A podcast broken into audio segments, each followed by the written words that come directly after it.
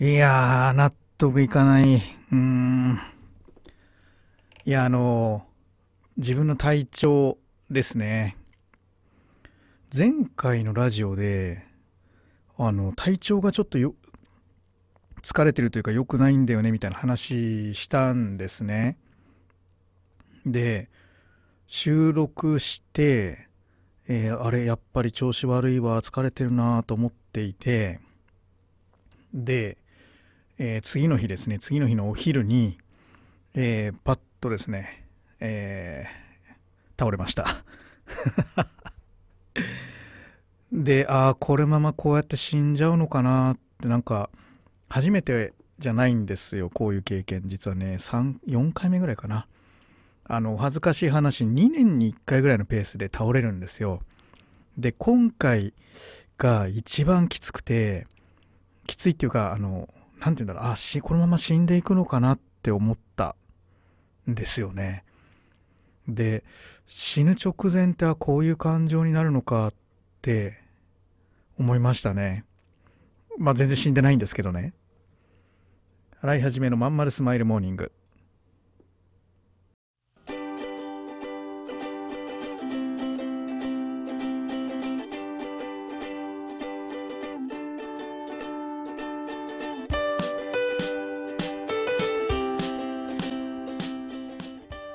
おはようございます。洗いはじめです。洗いはじめのまんまるスマイルモーニング2023年4月18日火曜日。皆さんいかがお過ごしでしょうか？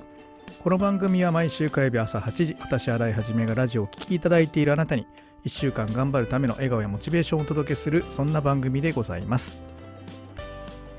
はい、えーと、ごめんなさいね、朝からなんかこんな話しちゃってね。いやね、あの、こういう体験って貴重じゃないですか。で、貴重っていうかな、まあ、したくない体験ですけど、そうなんですよね。で、まあみんな大丈夫ですか？とか何があったんですか？とか、あの、まあこういうこと言うとね、送ってくださいますけども、自分でもね、わかんないですよ。で、病院、もちろん、あの、ね、ドタバタ言ってるわけですが、病院でもよくわからないということなので、まあ、ストレスと疲労なんですね、要はね。うん。で、何が起こったかはね、ちょっと中盤で、どこまで言っていいのかな？わかんないけど、えっとね、えー話してみたいかなと。いうところですかね。うん。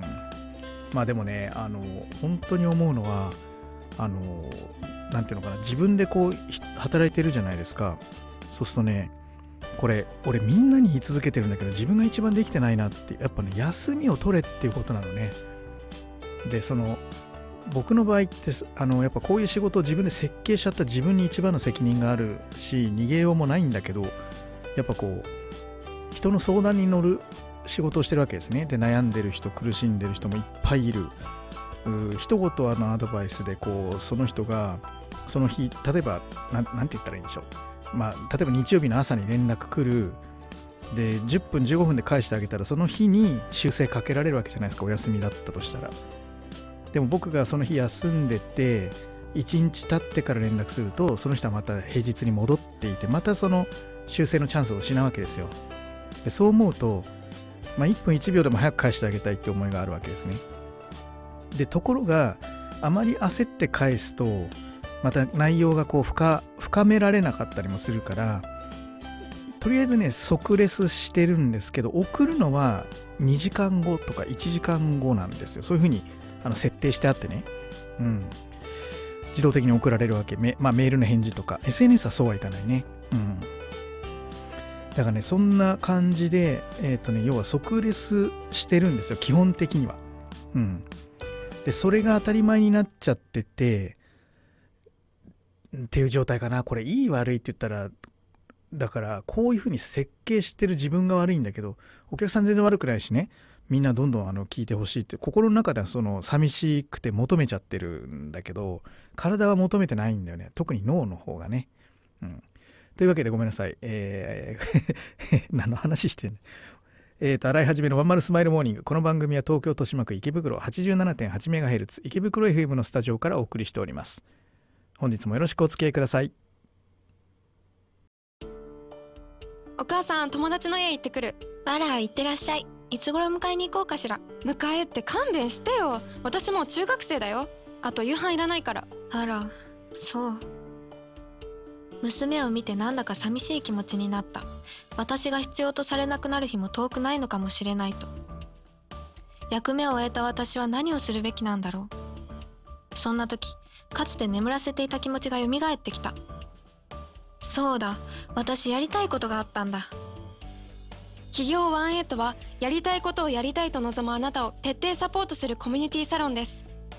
皆様へ起業に関する知識やノウハウを伝え最小限の時間と投資で自力で稼ぐ力を身につけていただくことをお約束します。自分の好きなことで楽しみながらビジネスを立ち上げてみませんか？企業18で検索。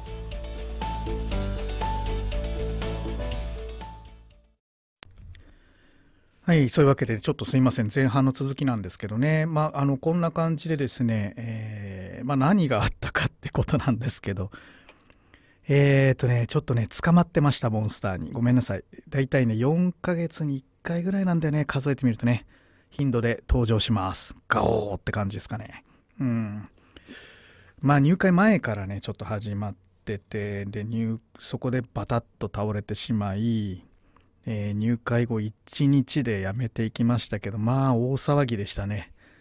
はい。えーもう疲労困憊、心底疲れ切りました。で、その第1号が過ぎ去って、ああ、よかった、ちょっと寝れるかなと思ったら、この第2号登場みたいなね。うん。で、第2号はまた、あなんかちょっとややこしいね。うん。で、まあね、とにかく、あのーこれはね、もう宿命です。自分でやってるといわゆる会社で働いてる時ってクレームってどれだけ言われたってまあまあ別にって感じじゃないですか別にねやめちゃ会社最悪辞めちゃえば終わりだしあのね自分のことがそんなに変な風にさらされることもないからだけど一人でやってるとねどうしてもこの辺りはねえーリスクがあります。で当然うちはあの弁護士もおりますしそういう保険も入っておりますなのでねあとそういうなんていうのかな、えー何かあった時のそういうリスク対策みたいなのもちゃんとしているのでもちろんそういうのはね使わないけどね使使う前にきちんと、えー説明し、えー、大体誤解なんでね今回のあのモンスターもすごいもう誤解どころじゃないの。何にも説明読んでない。メール読んでない。アクセスもしない。勉強会に来ても返事もしないみたいな。そんな感じだったんで何がしたかった？まあ多分嫌がらせがしたかったんだろうと思うんだけどまあでもねえー話せばあ分かるは分かるというかだって何もおかしなことしてないから実際これだけないあの過去までの履歴入れたらものすごい数のね数千人って人が利用してきているサービスだから、うん、でものすごい感謝の言葉を毎日のようにいただきますからね。だからそういった意味ではあの自信持ってやってるんですがまあでもね説明読まなかったらオンラインって不安だよね。だってそこに人がいないからさ、うん、だからそのあたりをいかに伝えるか。まあでも動画見てくれなかったらもう終わりだよな。うん、あとフロントエンドだけ見ちゃう人とかも多くてね。いやいやそれさ YouTube チャンネル見て入会した後のことが分かるわけないじゃないですか。だって全 YouTube チャンネルっていうのはうちに入会してない人たちに向けて起業しましょうって呼びかけてる。ねあのいわゆるフロントってそういうの言うんですけどフロントコンテンツなんであのね当たり前の話なんだけどまあそういうのが分かってないとね YouTube 見ても何も勉強にならないじゃないか起業できないじゃないかって文句言ってくるんですけど知らんがなそんなもんみたいなね。あごめんごめん。あの愚痴になっちゃった。そうじゃなくてねえっ、とねなんでいろんなリスク対策が必要なんですよ。これクレーム対策ね。それからまあモンスター対策。当然これはお金がかかります。弁護士とかもお金かかります。けどしょうがない。ね。えーあとネット上誹謗中傷対策ね。それもバッチリやってますよ。でもし何かあったらもうすぐ動けるようにしてます。もちろんやんないけどね。あのあの最初はそのきちんと話すってことをあのもちろんやってるんだけどね、えーそれからねえーっとなんだっけ。あとこの健康ね。健康もねえーもちろん気使ってるんですが、まあ、あの3年に1回ぐらい倒れるんで2年3年に1回ぐらい倒れるんですよ。やっぱりこういうのが起こるとね。僕はやっぱメンタル弱いんでもともとね。だからこんなことになります。で倒れてる間ももうさそれこそ1日 100, 100から200ぐらいのメールに答えてるわけで、えーもう次から次へとあの中華料理屋のどあの動画って皆さん見たことあります？急に話変わってあれだけど。中華料理屋でさ中華鍋振ってる人がさもうチャーハンパンパンパン作りながら隣でラーメン作って隣でなんかねなんかあの酢豚作ってみたいなすごいこう多チャンネルで回ってるような職人っているじゃない。僕あんな感じなんですよ。目の前でコンテンツ作りながら、えー iPad とかがずらって並んでてね。で1個は Twitter1 個はインスタ1個は何々みたいな感じでわーっと全部ついてて次から次へと入ってくるメールとかメッセージとかにもう答え続けてるんですね。でそういう感じで、えー、倒れながらそれをやってましたね。うん。えー、これはしょうがない。これねしょうがないのよ。みんなのやっぱねあの情熱があるしそれに応えたいって思いが何より強いんでね。やっぱりね、その人の空いてる時間に連絡をくれてるわけだから空いてる時間中に返してあげたいじゃないですか。そうしたら次に進めるんだからね。そこでこうみんなに怒られるわけですそんなのはねあの3日か2日1日2日寝かしてから冷静になって答えたらいいんだみたいに言われるんだけどそうするとどんどんどんどん伸びてっちゃう。ね。申し訳ないからさすぐに答えるわけですよ。うんまあなんかそんな感じでさ、えー、続けてやってるわけですよ。でさすがにね倒れてるってあのちょっと今回ね目に目に来ちゃってるんですよ実はね。で目がねよく見えない状態なのであのまあ本当にね答え返すにも本当に音声で聞き取ってって感じだからそ本当に思ったのはね あの箇条書きで質問書いてくれてるとこういう時楽ね。うん、こうわーって手紙帳でわーって書いてあってその中に質問がポロッポロポロって入ってるのがね一番つらかった今回。うん、まあもともと箇条書きで送ってねっていうのは普段から呼びかけてるんだけどこういう時にやっぱあいいかなと。あとねもう一個ねごめんなさいリスク対策としてはねやっぱ僕が死んだ時どうするのって話をねこの間会員さんから質問いただいてあのあなたあの周りの人どうしてるんですかっていう僕が死んだらって質問じゃなかったんだけど周りの人は自分が死んだらどうするんですかって話を聞いてあの当然ね一人でやってるビジネスっていうのはその時点で解散になるわけですよ。うん、当然そこで終わりなんです。なのでえー、まあ、うちの場合はだからサブスクなので万が一僕が死んだら、えー、死ぬ時ってね多分まあ僕多分なんかで大手術を受けたとして、えー、そうねみんなに連絡する間もなく大手術を受けたとして、えー、まあやねしばらくこう連絡がないってなったらみんなもう本当にもうあのサブスク切ってもらってね、うん、返金請求とかしてもらうしかないんだけどね。そうするとまあ、えー、一応僕もねこう死んだ時にはこれを見てくれっていうものをですねまとめてあってパスワードとかね返金の方法とか書いてある紙をまとめてあって、えー、これをまあ誰かに託さなきゃなって形で、まあ、持ってはいるんですよ、うん、だからそういったものをまあ近いうちに誰かにまあ渡すしかないんだよね、うん、だからそうそう。だからそういうことをねやろうとしてるのとそのためにもやっぱね、前も言ってるけど、あの、パートナーをどんどんやっぱ増やしていこうということでね、10, 10人ぐらいパートナー作って、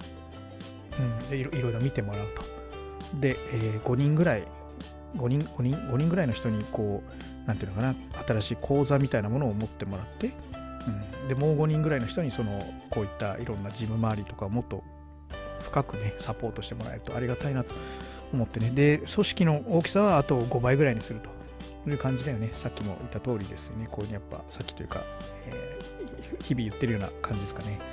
そうそう、そんな感じでいろいろ考えてるんだけど、なかなかね、これはね、難しい。うん。実際、自分でできないからね、人、人の問題だからね、どうしてもね、こう、ささっとこう、やるってわけにはいかないんだけど、まあまあ、でもね、そのうちきっとできるようになるかなと思ってます。うん。で、えっ、と、まあ、まずはね、あの各都市でね、東京は僕がまあいるからいいし今の講師陣が、ね、サポートしてくれてるからまあやれるとして、えー、まず大阪名古屋福岡札幌あたりで、えー、あと仙台かな仙台ってあんまりいないんだよな、うん、そのくらい、まあ、今言ったような大きな都市で、えー、まあワンエイトのこう支部的なねローカルの活動をしてくれる支部的なものをやっぱ作っていきたいっていうのがやっぱ大きな目標としてあるよね。うん。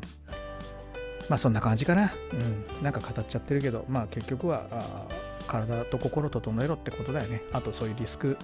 ね、組織ちゃんと作ってけよってことだよね。うん。頑張ります。あと、レターとかいただいて、あのスタイフの方にですね、えー、とっても嬉しく思っております。えー、早く回復しますようにとか、放送90回おめでとうとか、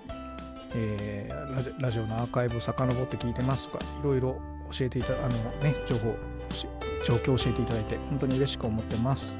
はい、それでは今日も聞いてくださいましてありがとうございました。またね。